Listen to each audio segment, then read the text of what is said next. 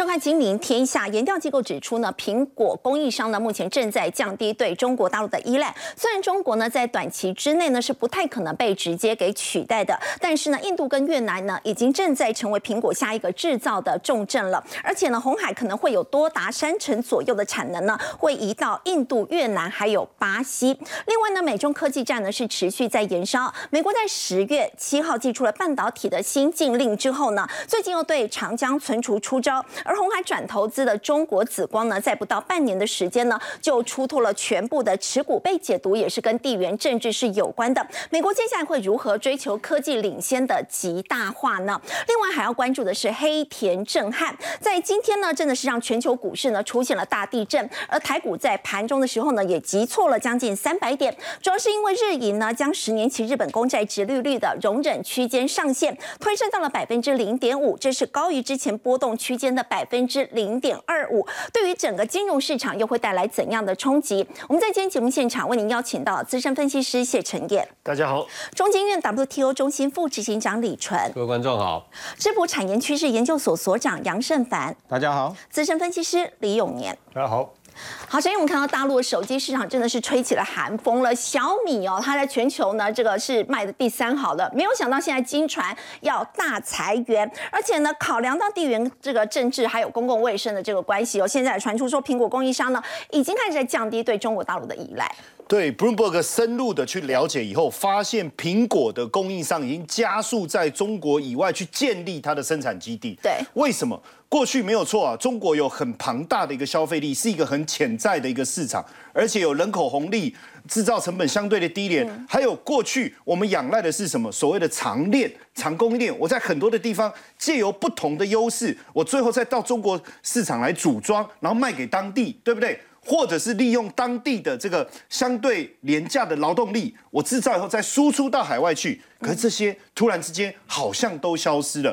有人说你不可能短时间去取代中国，没错。但是移动不是慢慢来，我们发现是加速的在移动，越来越快因为他会觉得说，那你要移动去哪里？你有像他这么庞大的一个消费力吗？有啊，印度啊。印度就有这么庞大的消费力，巴西也有啊。那你说，哎，你有这么庞大的，你有这么好的这个人口红利吗？有啊，越南呢？而且我们也发现，越南还有一个。其中国所没有的优势是什么？越南跟十七个国家签了 FTA，也就是说，今天他要去中国、去日本、去韩国没有问题，是他要到欧洲也没有问题，他东协也没有问题。更重要的事情是，目前美国好像没有说在越南制造是不可以进口吧？但是你如果是在中国制造不行，我在越南制造，我可不可以再跑到美国去？哎，所以它有地理优势，也有 FTA 的优势。所以整体来讲，为什么加速？你看。苹果供应商过去，我刚才讲地缘政治的问题，现在跑出来了，公共卫生的问题。你说虽然现在大家就说，哎，可是它不是呃这个风控解封了吗？可是什么时候会再开始？你不知道，这个太多的变数，等于苹果也吓到了。哎，怎么会这样？好，降低对中国的依赖，往哎，你看红海三成的产能以往印度、越南跟巴西，可是。制作的难度不是很高吗？你到印度真的可行吗？可是我们别忘了，现在 iPhone 十四也好，iPhone 十 Pro 也好，它的制造的难度已经下降了。对红海来讲，以往印度这件事情已经没有像过去这么困难，这个是非常重要。所以你看，红海带头，和硕也带头，现在很多企业开始在想，以前一直在犹豫，一直在犹豫的，我我跟各位讲，这这一年真的吓到。真的吓到，而且看红海过去以后发展的更好，很多人不敢去，是担心他在中国的基地会不会受到影响。红海有受到不同的待遇吗？大家想一想，好像也没有。那我们就尽情的往外走吧。所以现在包括广达等等，过去不太敢往印度去琢磨的，现在都在规划哈。然后刚才我讲越南的劳动力，大家衡量了一下。现在中国的劳动成本这么高的情况下，要不要过去？所以已经有二十一家苹果供应商已经开始在哪里营运，在越南。所以这样的一个影响确实非常的大哦。包括苹果呃卖的相当好的 Mac Pro 哦，像 Bloomberg 也说，哎，这个连 Mac Pro，哎，Mac Pro 这是一个相当高阶的一个机种，精密度不输手机，它也要移往亚洲哈，所以也要在越南。包括 Make Pro，然后你看广达本来在大陆组装，红海提供它零组件，那你要不要也来也来越南？所以其实现在苹果已经开始思考，过去我们一直在讲它要这个红色供应链，有没有？因为它就一直要求你要想办法压缩利润，压缩利润，压缩利润，谁做得到？哇！中国的这个红色供应链做得到，没关系，我们通通把单子交给他，台湾闪一边。结果现在没有想到，问题最多其实还是在中国生产的一个部分，不是品质的问题，而是过去的，不如我讲成本的问题、劳动力的问题，这些都持续的一个发生哈。那所以现在越南已经变成是红海在大陆以外最大的生产基地。我跟各位讲，广达不去其实没有关系。哦，其他的代工厂不去，其实没有关系。他会发现那些饼都会被谁吃掉？被红海给绝对都被红海承接。为什么？红海不止在越南，它还有墨西哥啊，它还有印度啊，它还有泰国啊。说实在的，你如果不再赶快过去，后面的问题很大。为什么我这样讲哦？因为过去所有的代工厂也好，供应链也好，他们一直仰赖中国的手机品牌。嗯，好。可是我们发现最大的在中国其实。华为之外，哈，因为华为后来被制裁以后，整个声量就下来了。那最之外，谁快速的窜起，不就是小米吗？对。而且小米当时有一种怎么讲一统天下的感觉，甚至他站出来要去跟三星、跟苹果相抗衡。但是最新的讯息，其实他要在年底裁员呢，估算人数大概五千到六千，大概在十五到二十八。当然，内部人士是说，你们讲的人数太没有，他否认。是人数，他说有裁员，但是没有你们讲的这么多。你从这个地方看到很大的问题。你看第三季的财报，我觉得最大的问题是说，不止营收比去年大幅度的减少之外，你看第三季竟然亏损了将近十五亿。对，它是一个赚钱的公司变亏钱，不是说我在亏亏变少，哎，是由盈转亏，哎。然后整个手机业务的出货，你看哦，年减哦八点四哦，营收是掉了十一点一，出货也减少。那这一波的电子消费产品持续的下滑，我们可以理解。但是实际上，我要跟各位讲，小米遇到了三个问题。第一个问题是什么？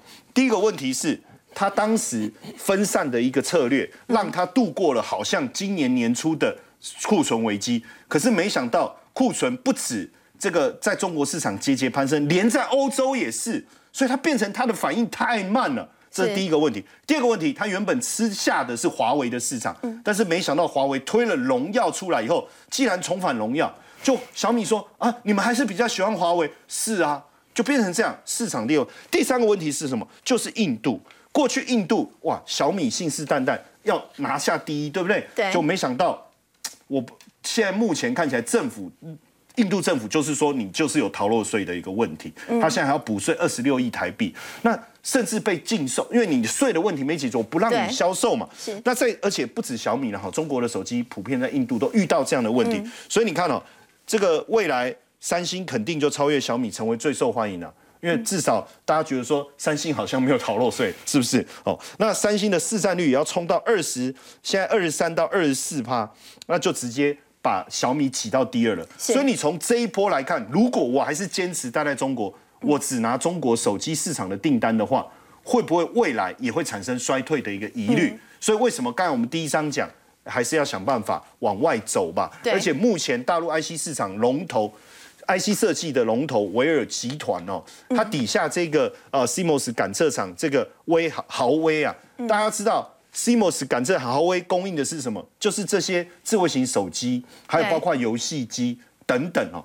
所以它冻结人事、停发奖金，还有高阶主管减薪。哎，这整个来看。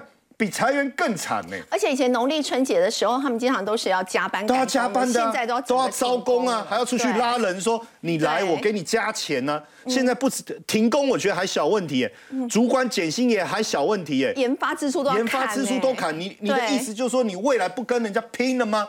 有可能，我觉得农历春节完之后。会不会又出现很大的变化？目标要降低成本两成，可见整个中国市场拉警报，中国拜拜啊！好，刚刚陈燕导，我们看到中国制造业呢，现在面临到这个危机了。其实这中间呢，一个很重要的因素呢，就是来自于在美国不断的这个制裁对中国大陆发出的科技战。美国现在已经放弃了在过去呢是比较讲究相对领先这样的一个原则。副警长，他们现在要追求的是科技要领先极大化。没错，刚才上一段那个陈燕讲了，说我们很多的这个呃企业科高科技业主啊，在过去几个礼拜都吓到。哦，那我们我们那大家都在问说，吓到之后下一步到底会发生什么事情啊？呃，美我们知道美国最近做了很多出手越来越重的举措，不过美国虽然它有很多大家觉得好像影响了或是扰乱了秩序，或者全球化有些担忧这样的问题，但是它毕竟是一个老牌的民主国家，所以这个国家蛮透明的。好，所以呢，我们现在真的要学习的是要去解读我们每次接收到美国政策改变的密码是什么。密码，国安顾问 Jack Sullivan，嗯，他在九月的时候参加一个研讨会，嗯，好，他就很明白的讲，当时读起来不知道什么意思哦。他说，美国接下来会放弃相对领先的原则，会用领先极大化作为出口管制的实施方式。嗯，那那时候还不到十月，所以大家都不晓得是什么意思，不知道这个领先极大化指的是什么。传统上所谓相对领先指的哈，我觉得两个 generation 两个世代，好，只要有领先就好了。对，那这个叫相对，好，是那。他说那个那个是过去了，接下来我们要做极大领先极大化。他的英文是说，他说这个这个 gap 就是这个领先的趋势哈，as large of a lead as possible，越大越好。对，如果是五个世代，OK，很棒。啊，如果是完全冻结更好。好，那所以。他九月这样讲之后，十月我们看到那个公布出来的，就发现原真所谓这个领先极大化，至少在这次半导体的领域啦，意思就是说，他要完全中断他跟中国之间对于先进制成的材料跟设备的供应，还有一个就是人，就是脑力的供应。是好，那至于中国会不会会不会被窒息，那就看中国大陆自己的本事。但是他就是要让中国大陆一时半刻是。爬不起来了，也许也许永远爬不起来，也许要花很久时间，不管，反正呢，我就是要领先极大化，是三年也好，五年也好，OK，不是两个世代而已了，好，所以从这个角度看，我觉得刚才那个讲到说企业吓到，是真的要吓到，哈，因为这个领先极大化的原则之下，我们从十月经验就可以看到，他出手范围可能越来越大，好，越来越越广。他还讲了一个，他说未来他要跟盟友一起合作。来达到领先极大化的效果，就是不止他对中国大陆制裁，也要拉他的盟友，大家一起来打击中国。所以，所以我们看到这几个礼拜传出哈，荷兰的荷兰的英伟尔艾艾斯摩，然后这个呃日本都在跟美国资商哈怎么样来合作。那台湾之前传出我们要加入这个 Chip Four，就是晶片四方联盟嘛。对。所以这个密码我们现在终于解读出来是什么意思了。那我我觉得各位呃，特别是我们的企业哈。这个高科技企业接下来真的是他们每次重要演讲一定要去听，要仔细听，要把他的那个讲稿下载下来，然后解读密码，真的很有帮助。好，所以这是第一个部分，就可以知道他下一步要干嘛了。是，这个对于那个预测是非常有帮助的哈。第二个是最近正好跟一个欧盟的智库在交流。好，大家也提到这些现象，他提了很有趣的概念。嘿，他因为他其实这个这位这个呃专家，他很了解亚太地区这些高科技的发展，哈，也知道两岸地区的这个两岸经贸互动，所以他他用一个比喻，他说：“你有没有觉得欧盟跟美国现在越来越像过去的台湾了？” 哎，我说：“哎，什么意思？”他说：“而且他还自己他自己讲说，你们李总统时代有个叫做借机用人。”他说：“你有没有发现，我们欧盟最近很喜欢用类似的说，我们不再天真了哈，我们投资要审查，我们要注意国安，要注意过度依赖的问题了哈。所以他说，那我就帮他的讲法画了一个字，叫做高科技管制的台湾台湾话。所以不是去台化，反而是台湾。他不要跟台湾学习，因为我们这次开会，他特别来请教，就是哎，台湾过去二十五年一直有在对半导体负。”中国大陆投资有做实施管制嘛？嗯，好，技术要要两代落后，然后资本要审查，然后不可以用那个，不可以用科技作价出资，这些限制都有。他们现在也想做这个事，所以他来交流、分享经验，要来学习。所以他在他才提到说，你有没有发现我们越来越像这个呃台湾？好，然后你看我们过去在呃阿扁政府时代哈，积极开放以外，还有一个有效管理。其实现在欧美都在做呃这个事情哈，所以。简单说，今天这个顺着这些新的情形势发展，大家会觉得有点混乱。但是我们大概可以看出两一个端倪，可以来做研判未来。一个就是美国要推动的是领先极大化，不是两个时代。第二个是过去台湾做了什么，接下来欧美可能会做什么，这样感觉上有一点方向感。是。不过副执行长，如果领先极大化，那美国出手越来越重的话，台湾要怎么应对？好，我们来看。嗯。我们刚才讲说两个原则，一个是极大化，一个台湾化。那既然是台湾，假设台湾化，这个这个这个德国专家他的观察是正确的话，那么两岸过去二十二三十年来，好一下子紧张，一下子开放，好一下子怕过度依赖，一一下子又怕失去市场，这样子的辩论，其实未来一定会反复出现在美国跟欧洲。好，那所以，我我们要预测他们接下来做什么。其实回过头来看，我们过去二十五年做了什么，也许有些帮助了哈。但总而言之，如果在一个大从个大方向来看，我们看到两岸，这是这是台湾对中国的出口是好。你看经济政治紧张，但是出口没有减少。好，那可是另外一个趋势就是投资巨幅的下滑。是，我想这样的趋势会也可以，这是台湾我们刚才讲。但如果你把它改到 US 对中国，US 对中国的出口投资。大概趋势也是非常类似，也是出口在成长，但是投资是在下滑。没错，嗯，好，那我欧洲的整个呃长期趋势，短期也许不一样，因为欧洲最近很混乱，因为乌俄战争，长期大概也是会这样子。好，所以呃全球化改型呃改变造型了，但是没有死了，好，但是会以贸易为主，然后会科技上会，这是这是贸易跟投资，科技上会分边。那个那个是就是控会以管制为主啊，开放为辅这样的一个趋势。第二个出领先极大化，意思就是说美国出手越来越重。嗯，好，所以我们之前讲到像这个呃红海的问题，好，我想红海除了一方面这个就是台湾的这个还一一直不许可以外，还有一个就是他也看到大概美国会出手越来越重这样一个趋势。嗯，那如果出手越来越重，那就意味着在中国的经营的这个逢。投资的不确定性会越高哈，那更重要的是，呃，除了半导体还有什么？好，同样的那个苏利文 Jack Sullivan 在同一次的演讲里，他也点名了两个，一个叫做量子计算，一个叫做人工智慧。好，所以大家这个密码真的要要要接收到。半导体之后，下一个就是量子计算跟人工智慧，这两个也是所谓领先极大化的适用范围。对，好，所以如果我们要从这个一个脉络来探寻的话，未来这两个领域也是我们台湾要要注意。的发展，也许可以做一些提早布局的方向。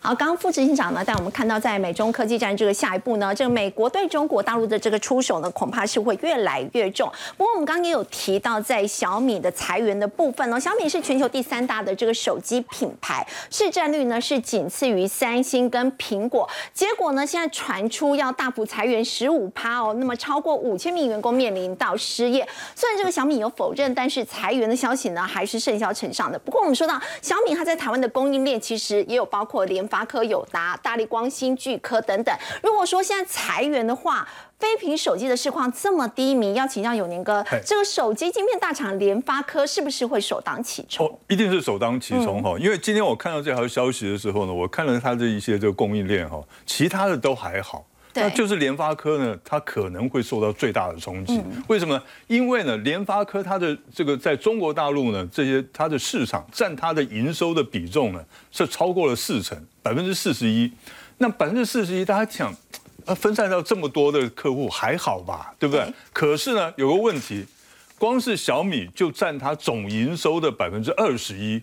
哦，比重很高 哎，非常高，对不对哈？那所以呢，一旦这个小米呢真的是裁员，然后开始这个缩减它的规模的时候，那么首当其冲的一定就是联发科嘛，对哈。所以呢，我们看一下哦，这个对于联发科的影响到底会有多大呢？哈，这个是联发科的这个日线图哈。我们先从技术面看一下，大家就知道了啊。其实呢，我不知道是不是已经有人先知道它这个有问题了哈，所以呢，在前几天的时候，联发科呢，它的股价就已经掉下来了。对，不但掉下，对，不但掉下来，而且呢，还做出一个头部出来了，你知道吗？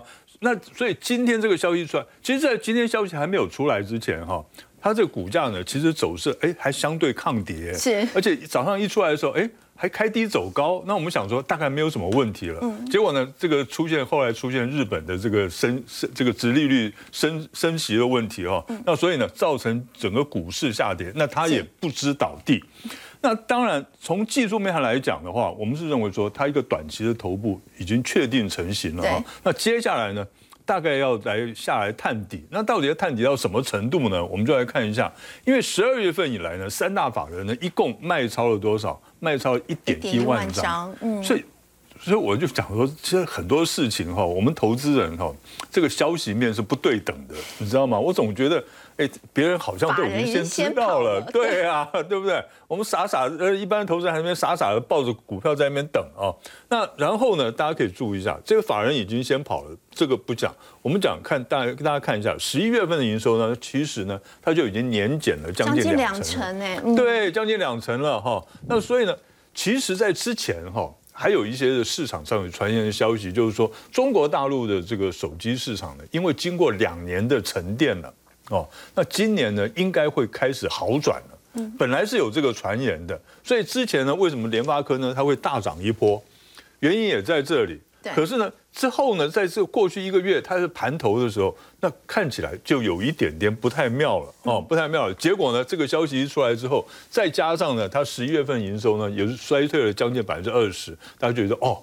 今天大家才觉得哦，有恍然大悟，原来如此。而且它中国手机市场这个营收占比真的很高哎，有四成。对啊，它非常高。因为一般来讲，你说像苹果不可能用它的，那它可是呢，它晶片能够做到全世界最大，那么就表示怎么样？表示呢，非屏阵营的大部分都在用它。对，哦，所以尤其是中国大陆。所以它的这个联发科，它这样股票呢，它的这个成败哈，几乎全部是看中国大陆的脸色，几乎是这样子。然后呢，刚才我讲过，前五大客户呢，一共占它出货量的百分之七十。嗯，那其中呢，小米就占了百分之二十一了，对，就最大的客户了嘛哈。所以我们现在这样子讲了哈，除非啦，除非华为呢能够呢开始。这个在恢复它的原来原来的这个市占率哦，否则的话呢，我觉得联发科可能在这一件的事件里面可能会受到最大的伤害。好，不过永年哥，相较于这个联发科是首当其冲，如果说像是有做一些新南进布局的，已经有提早做这样准备的，像伟创跟红海，他们受到的伤害是不是会比较小？哦，那当然，那当然差了很多哈。其实呢，因为你说红海哦，他们要完全撤出中国大陆，那可能。呃，短期之内还不太可能了哈。那所以呢，这一次呢，红海其实在十一月份的时候，它受到这个郑州事件的影响啊，其实还是对它有杀伤力的。可是呢，这一次呢，小米这次出事，跟它关系就不是很大。那事实上，我们也可以看得到，就是说，美国呢现在不断的在这个制裁中国大陆的这些厂商哦。所以呢，在这种情况之下呢。那对于这些这个像是红海啦、这些伟创啊、这些代工厂来讲的话，以后一定会受到影响的。尤其是呢，美国一直在想说，哦，你中国大陆这个东西不准出口，那个东西不准进口的啊，那么以后一定会受到影响。所以呢，其实红海跟伟创呢，很早就跑到印度去了。对。那当然也有到这个越南，像刚刚陈燕讲的，到越南的这些。那认我认为了，印度这个市场呢，对这个苹果来讲，会是一个未来。嗯。你知道吗？为什么？因为它现在人口比中国大陆还多，那大家一想到哇，十四亿多的人口，那以后一个人买一只手机的话，那不得了了哈。那所以呢，他们这个苹这个苹果是非常重视这个市场，所以红海呢早早就迁过去了啊，就是搬了一条生产线过去印度。那么。所以它的大部分它的产品都集中在高阶的应用了，所以对于通膨上升对它影响反而是比较小的。嗯哦，那这一点来讲的话，它红海呢，它是有占了这个地利之优哈，有先天的优势。那现在我们要讲的是伟创，嗯，伟创呢，在这一次的这个事件里面，它是比较呢。突出的，它有一些突出的地方在哪里呢？大家可以看一下，它十一月份的时候还是在在上扬的哦，而且伺服器呢出货非常的旺盛哈，所以推升它十一月的营收跟着上扬。它去年呢又并购一个日本的显示器公司哈，然后跨足车载及工控的领域，对，这一些都不是它的利基。我们再来看一下，传说之中印度塔塔集团打算并购伟创印度厂哦，嗨。塔塔要并购他们在印度的厂，哎，对，他这个塔塔就是不是那个那个什么吃 沙拉的那个厂，那个塔塔酱哈，那塔塔是印度的最大的一家企业，塔塔集团，对不对哈？所以大家都知道嘛，盖了一个二十七层楼的住家。OK，好，那么他愿意去愿意来并购伟创，大家要知道他为什么要并购伟创，他一定表示他知道这个。印度的这个手机的市场以后一定是会蓬勃发展嘛，对对不对？他所以他他才要并购这个并购这个伟创的这家厂嘛。所以我们就可以知道说，印度未来的市场，我们不要讲说他们是苹果供应链，还是还是不是苹果供应链，光是以后印度的这个手机的市场，一定会占有世界的一席之地。哈，那所以呢，对于伟创还有红海呢，那我们是觉得还是可以持续观察注意的。好，不过我们说到这个红海呢，在这一次他们以这个工业妇联呢来转投资中国紫光，没有想到不到半年的这个时间哦，马上呢他们就立刻出清了全部的这个持股，也引发了市场的一个震撼。我们要请教副执行长，这样的一个做法的话，是不是跟他们这个红海的半导体策略长蒋尚义有关吗？我觉得应该是有关的哈，因为这个蒋先生呃，就是受邀加入红海团队，也是过去几个月的事情，其实是在红海。做这个决定之前，我们不晓得红海当初做决定的时候是不是已经有征询过他的意见了哈。但是呃，他的进来，我想台湾的半导体业大概没有比蒋先生更了解中国的过去，那也会对未来预测比较有这个呃这个看法哈。是。那当然还有加上几个外部原因了哈。第一个。经济部拖了这么久，一直不做决定，有时候拖了不做决定，就是说不的另外一种方式。我想这个也我我们不晓得，但是红海也许直接间接有得到一些讯息，好说经济部可能会否决这次交易。好，那第二个就是说，美国政府也有可能施压红海，或者是。台湾政府的间接施压红海，嗯，因为毕竟我们也知道红海绝大部分的客户其实还是美系的这个客户，那背后的这个呃政府哈，因为我们知道红海在二月美国商务部跟国土安全部的那个关键供应链报告就已经被点名了，嗯，说这个它是这个全世界电子代工的龙头，它一家全球市占率就已经百分之四十。意思它就等于全球代工，所以对对美国来说，它是一个非常重要的企业，而且是一个掌握了这个关键供应链的企业然后，所以也不能排除美国有去这个施压这个字，我们不晓得了，也许是喝个咖啡，喝个红酒，然后就是劝说哈。第三个就是美国这次，就是我们在前面有讲到，美国现在一改这个所谓领先两世代做法，改改采就是领先极大化原则之下，十月份的这个出口管制禁令。好，那种全方位，而且那个出手之重，也许也让红海有了不同的这个呃思考。对，所以现在不知道哪一个是主，哪个是次要原因了。也有可能，呃，红海看到这些反悔了，然后就跟那个陆方说：“哎，我们经济部不准，说不定经济部变成一个理由。”是。那也有可能真的是因为经济部已经有上间接直接说大概不会通过，好，所以就赶快把它处理掉。所以我我我满这个呃，我觉得。令人惊艳之处就是红海其实决断力很高，嗯，好，在这个节骨眼上就不要再不要再残留了，不到半年的时间，没错，好见不能已经不是见好就收，但是基基本上损失极少，嗯，好对他来说算是全身而退了哈。那么这个他的政策意义当然就是最近常常讲到这个，你看红海投资不自由了，对不对？他想要被投，他想要投资，现在有这么多地缘政治干扰他。啊，自由经济受限啊！我想要，我想要跟谁参股，然后投资谁，好像变得受到很多政治的地缘这种风险的改变哈。然后美中是加剧了吗？哈，台湾，你看台湾的红海也被卷入，台积电也被卷入。那更重要是下一步是什么？嗯，好，所以我们刚刚谈到说这个，从这个台湾的经验，也许可以看看到很多，感觉已经身不由己了。是没有错。对，我们看下一页，其实其实这样的一个问题在台湾。从 day one 第一天开始就持续存在，好，就是我们跟这个呃中国经济往来到底是要走向中国，还是要要要防范？中国？已经已经吵了二三十年了，是。好，那这个这个大家都一定想要什么太阳花，那个都太，其实太阳花都已经很后期了。各位来看，我最受人敬重的孙玉贤先生，是。一九八七年那时候正在开始，好松绑可以赴大陆投资了。的时候，他接受《天下》杂志专访。一九八七年，距离现在大概三十几年前，真的，台湾是从头到……你看，他说啊，我不赞成赴大陆投资。哦，他当时一九八七他就讲了，他说太冒险了，嗯，好，没有身份地位，然后政治制度不改，好像给你很多优惠。但是什不知道什么时候会收回，可以随时收回的。我 三十几年前，所以现在已经看到这个问题。然后外汇管制没有钱付，嗯，其实他应该，然后你你有钱也汇不出来了。一方面是没有钱付，好，然后到头来自己倒霉，常常自己倒霉。这个当然就是防范的概念嘛，对不对？所以有人说这个后来这个李登辉总统的借机诱人，其实孙先生那时候就已经开始有类似的一个思考，而且还有讲，他说你看。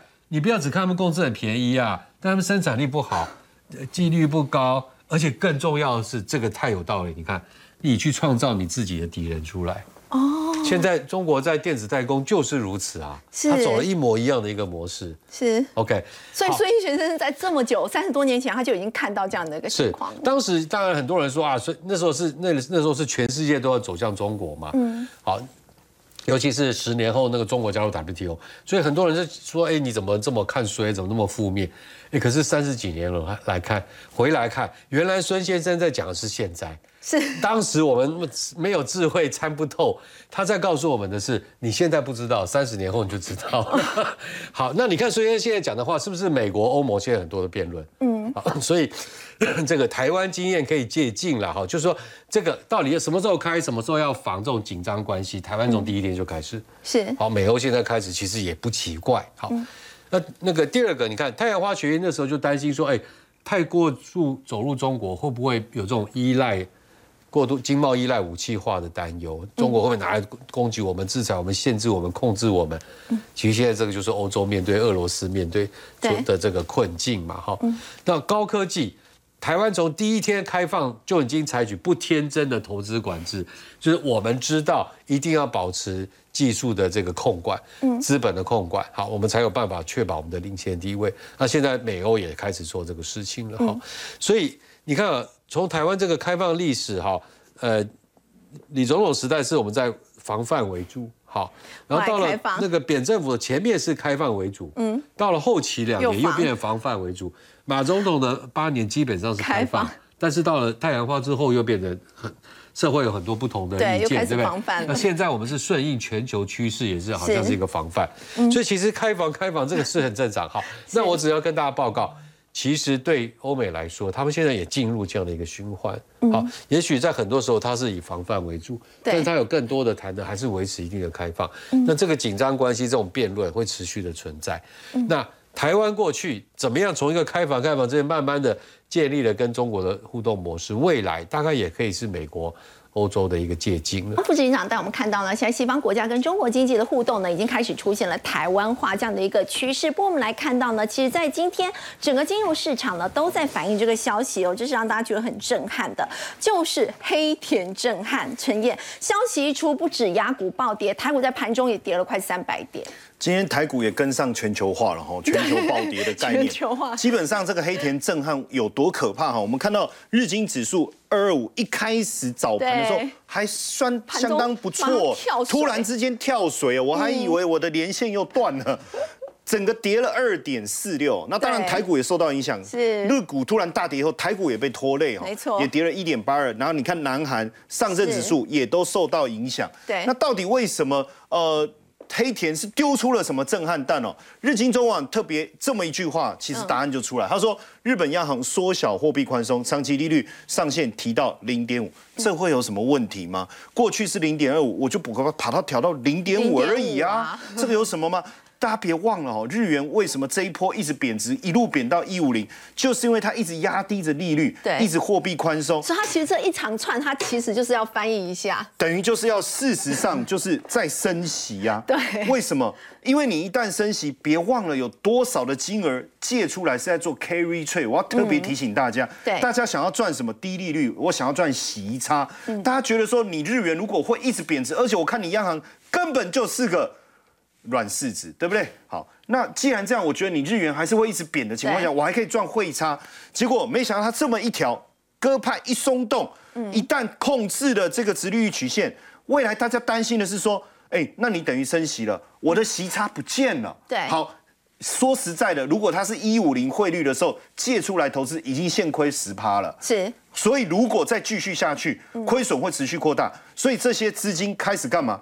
窜逃啊！这些外资开始串逃，所以引发了一个股市的震荡。对，当然现阶段资产开始撤离，回流日本，所以一定会影响整个亚洲市场的一个修正。那你说，那资金回流，那日元、日本为什么也跌？很简单，过去的这些宽松货币政策就是要刺激经济。对，如果你现在开始升息，那你是说你不刺激经济了吗？开始紧缩那怎么办？哦，这是一个大问题。当然，股市跌了。我发现蛋涨了，怎么会这样呢？而且这个蛋一涨啊，我发现它是最好的投资。很多人都在问，哎，茶叶蛋股票都涨不到三成，茶叶蛋涨三成，早知道我买茶叶蛋来囤呐，对不对？转卖还有商机呀，所以这个为什么？你看，哎。国泰的蔡公子真的有远见了，原来他投资全家。你看，我们一投资蛋，马上现赚了，对不对？哦，生产一万颗就赚三万块，好，是不是这样？当然，这个鸡蛋的成本，呃，包括禽流感啊各方面的一些问题，现在十块钱买不到了。对，可是我跟大家讲，另外一家便利商店早就十块钱买不到了，那它要两个十块哦。那蛋价涨涨了多少？涨幅超过三成。那你说其他也还好啊，沙拉油调理包才一成啊，面包这些也没涨那么多啊，也不过说一趴多。哎，米还降价了。大家觉得这是庶民小吃哎，就是有时候想要肚子饿的时候买。对，现在对，哎啊，讲到肚子饿，哎哎，对对对，不好意思不好意思，我特别今天我看你这个我准备了五颗，够吃吗？这样应该够吗？你留着，我留着好。哎，你看哦，说真的哦，有时候两颗就可以解决。是。对，可是现在你一颗十三，两颗要多少？二十六。五颗就多少钱？主记住说，可是我们的薪水一直在调涨啊。哎，你看，哎，你的平均总薪资哦，平均是一个人一个月有五万多块，你吃不起蛋吗？你会觉得这差这三块钱吗？可是说真的哈。这五万五是什么总薪资？如果我们讲经常性薪资，其实才四万多，其实差了一万多。所以这个五万是多块，是加什么年终或什么奖金、其他的等等的。还有一个是，就是它不是一个寻常经常性。对。还有一个我们发现哦，就是说我给各位一个很简单的数字，就你你当然看它一直在薪资一直在涨，对不对？但是薪资涨的幅度有有没有？超过三成没有嘛？好，我最我我再讲一个很简单，你知道三万块以下的占了占了，加上四万块以下，整个占了六成。嗯，三万块以下占了三十五趴，所以最有感的是谁？年轻人。所以我们看一下年轻人最大的问题，就是说他的感受最强烈。为什么？我我看到一个数字哈，就是在年轻人的部分。他的这个学贷的负担，他既然负担不出来，然后欠学贷被强制执行，这个问题很大。然后现在学费又要涨了，连机车学生又可以骂，又要涨价，所以。在这样的情况下，不开车骑机车，对我觉得年轻人一定很恐慌，他也不敢结婚，也不敢生小孩。对，那未来台湾会不会形成人口断崖？我觉得那是很可怕的事情。好，因为薪资低呢，那么物价又高，现在很多年轻人是选择不婚不生，这也让台湾的生育率呢，目前已经是全球最低了。先休息一下，稍后来关心。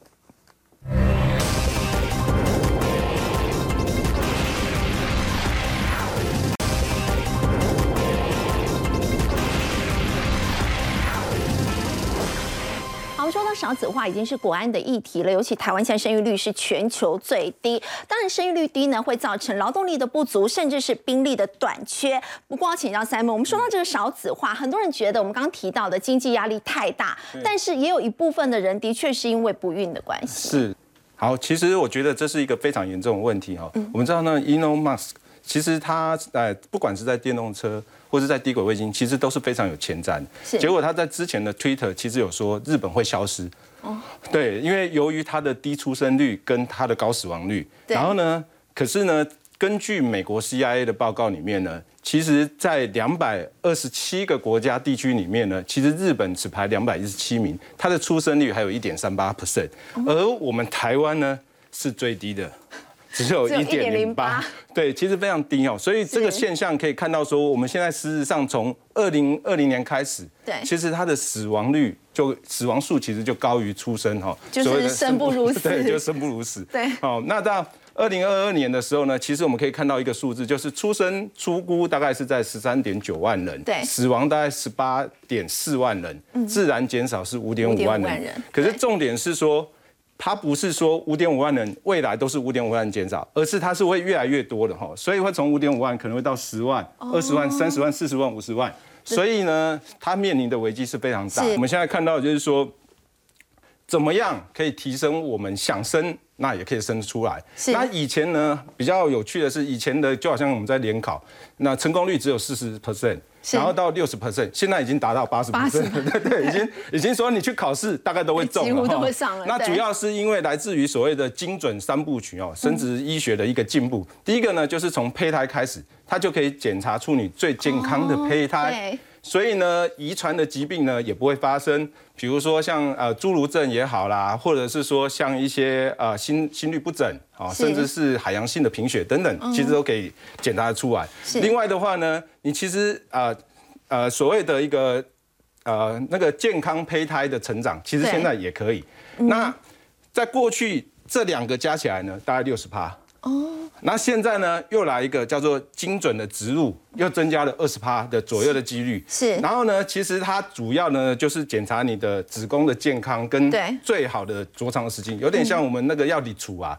就要选良辰吉时啊，是，所以我们的宝宝要离处的时候呢，也选良辰吉时，它的成功率可以着床率会比较高，非常高。所以呢，在整个的生殖医学的三部曲，其实可以创造现在的八十趴以上成功率，然后呢，也可以创造出新的商机。就是透过这样一个方式试管婴儿成功的几率可以超过八十趴，对，跟以前比起来，从四十趴已经加倍了哈。所以我们可以看到说，它有三种三呃两个大的一个商机。其实我们可以看一下，第一个就是在它的基因检测，我们看一下下一页。我们看下一页。对。那两大的商机里面呢，我们主要可以看到说，其实它有分产业链的上游、对哦中游还有下游。嗯。那但是在台湾，其实最有特色的是在基因检测。跟生殖中心。哦，所以我们可以看到说，像现在的基因检测的市场规模是达到所谓的一百零三亿哈，其实是非常高的哈。那从试管婴儿到新生儿都可以做，所以包括我前面提的，就是说植入前你检查胚胎是不是非常健康，产前的时候检查胎儿，产后的时候看看还有没有其他遗传疾病，所以它的商机其实是我们可以看得到的哈，这是一大商机。第二大商机的话，我们可以看到哈，第二下一页哈。第二大商机的话，其实就是在生殖医疗的服务哈。大家可以看哦，以前这些的环境，大部分都是坐月子中心。对 对，现在不是，现在是你去做，就是做这些生殖医学的时候，其实他就给你这么舒服的环境。嗯。所以呢，它的整个的成功率呢，现在是我们的成功率，台湾做出来的成功率呢，其实是到了全球第二。其实台湾在这个部分的话，甚至做的比欧美还成功。他们很多甚至都会回到台湾来。对，没错哈，海外都喜欢来台湾，包含日本啊，甚至东南亚，甚至有大陆都来台湾。是哦，那主要是包含我们的医医生的医术也比较高超，而且呢，最重要呢，跟欧美不太一样，是我们比较注重心灵的感受，所以它会有比较有贴身的服务，环境也比较好。然后呢，价格更重要，价格也具比较大的呃竞争优势。现在大概只要二十万左右。对。那现在好处呢是。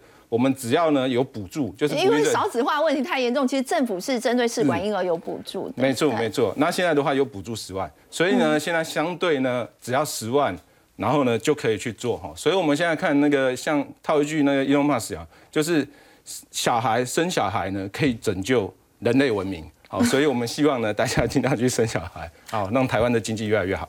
好，刚刚三文带我们看到呢，其实台湾呢说到这个少子化已经是严重的国安问题了。那么透过这样的一个方式呢，希望可以提高台湾的这个生育率。我们稍后要回来关注的是，在台股今天暴跌，不过货柜航运股呢是相对比较抗跌的。我们说到它的殖利率也相当吸金，这个时候可以进行布局吗？先休息一下，稍后来关心。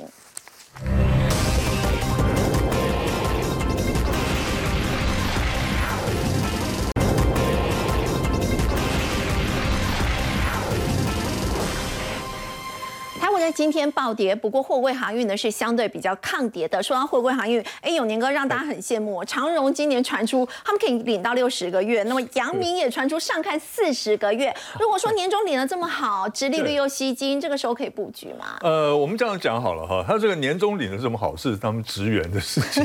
那我们投资人呢，你领不到这个钱。代表公司赚钱啊？对，没有错，是赚了很多的钱。那刚才呢，刚才还有人问我说，哎。六十个月是什么概念？我们这样讲，现在最基本工资是多少？两万五千块左右嘛，对不对哈？那我们乘以六十嘛，一百五十万，就是你领最基本工资的，大家都可以领到一百五十万，哇，真的羡慕了，对不对哈？那那这个因为长荣呢哈是另外一回事，我们现在主要来看这个阳明。嗯，为什么我说长荣另外一回事要看阳明呢？因为长荣这个大家都知道，它一定配的不错啊，或者怎么样。是。那现在比较有争议是阳明，因为阳明呢。他往年哈，因为他在过去的十五年之内，他只配了四次席，你知道吗？因为他中间有十年都没有配席，意思是什么？都没有赚到钱。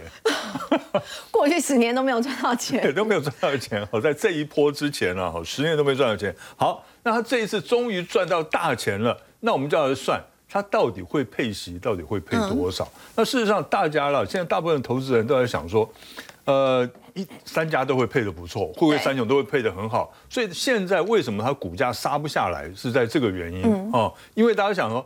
那我大不了领它的利息嘛？那到底可以领到多少利息呢？我算给大家看哈。以这个呃阳明来讲的话，我们预计它今年的 EPS 大概是五十五块左右了。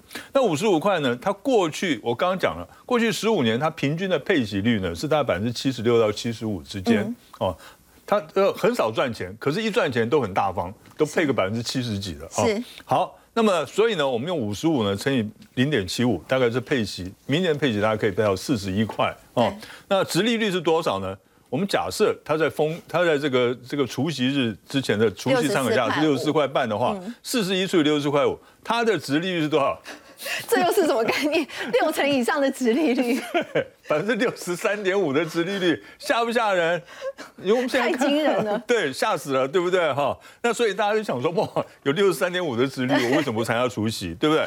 可是呢，除夕之后它的股价是多少？我们六十四点五减掉四十一块，没二十三块半哦，二十三块半哦。那么这含息这么高的话，除下来，我们认为啊，它最少会两只停板。对，可是两只停板不是六十四块半的两只停板了，是二十三块半的两只停板。所以呢，我们讲两只停板的话，大概四块七。嗯，你用四块七再除以六十四块半。得出来的答案是多少？百分之七点二，就是它的所以不是这个六成以上的是这个才是实际上的七点二啦，对对不对？哈，那所以呢，在这种情况之下呢，那你还要不要去参加它的除夕？哦，那大家就考虑一下了。啊，不过我们说到呢，航运股其实到底有没有暖冬行情呢？中国大陆现在解封了，这个散装的部分是不是优于货柜呢？我们先休息一下，稍后回来。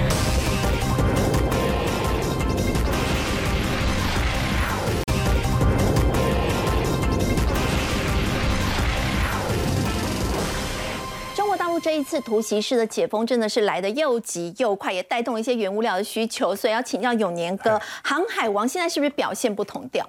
对，其实航海王表现不同调哈，就有原因的哈。因为第一个呢，像是货柜航运呢，因为它主要是从亚洲跑到，就是运输到像欧洲啦、美洲，对不对？那可是散装轮呢，它不太一样的地方在哪里？它散装轮它是运在一些像是原物料比较多，像铁矿砂啦，像是这些的呃食食食品啦、大宗物资啦，那这些比较多。那你要知道，因为呢，像是中国大陆呢，它这次解封。那表示什么？表示它对原物料的需求会增加了，因为它的经济景气有可能会开始往上走，有可能往上走的话，对原物料的需求是增加。那所以呢，对于这个呃这个散装轮，它是比较有利的。嗯，哦，那对于货柜轮来讲的话，其实影响并不大，哦，影响并不大。所以呢，在这一方面来讲，我们认为呢，这个散装轮会是未来呢比较这个得到利益的哦，解封利益的这个这一个族群。是，那么。我们也可以看了，这我现在给大家提供的这一档是惠阳哈，惠阳二六三七的惠阳，惠阳 KY，那它是标准的散装轮的代表。嗯，其实我本来还要讲另外一档啊，这个域名的。我不能讲域名，因为域名是怎么样？因为它是集团股，就有这个年底年终做账的这个啊这个可能性啊。那可是呢，我现在看了一下这个惠阳呢，它的技术面比较漂亮一点，所以我们讲这个惠阳。那为什么呢？就是刚才讲哈，其实呢，中国对原物料的需求会回温的，需求回温。对，然后所以现在呢，散装航运为供需呢已经开始进入均衡的状态了，所以它是好的哈。是。那而且呢，按照今年的配息来计算哈，明年的殖利率可能还会有八八左右哦，对不对哈？比刚才我们讲阳明的七点二八要好哦，对不对？所以好，所以呢，这个再从技术面看，你可以看它还是站在所有的移动均线之上。是。虽然今天呢。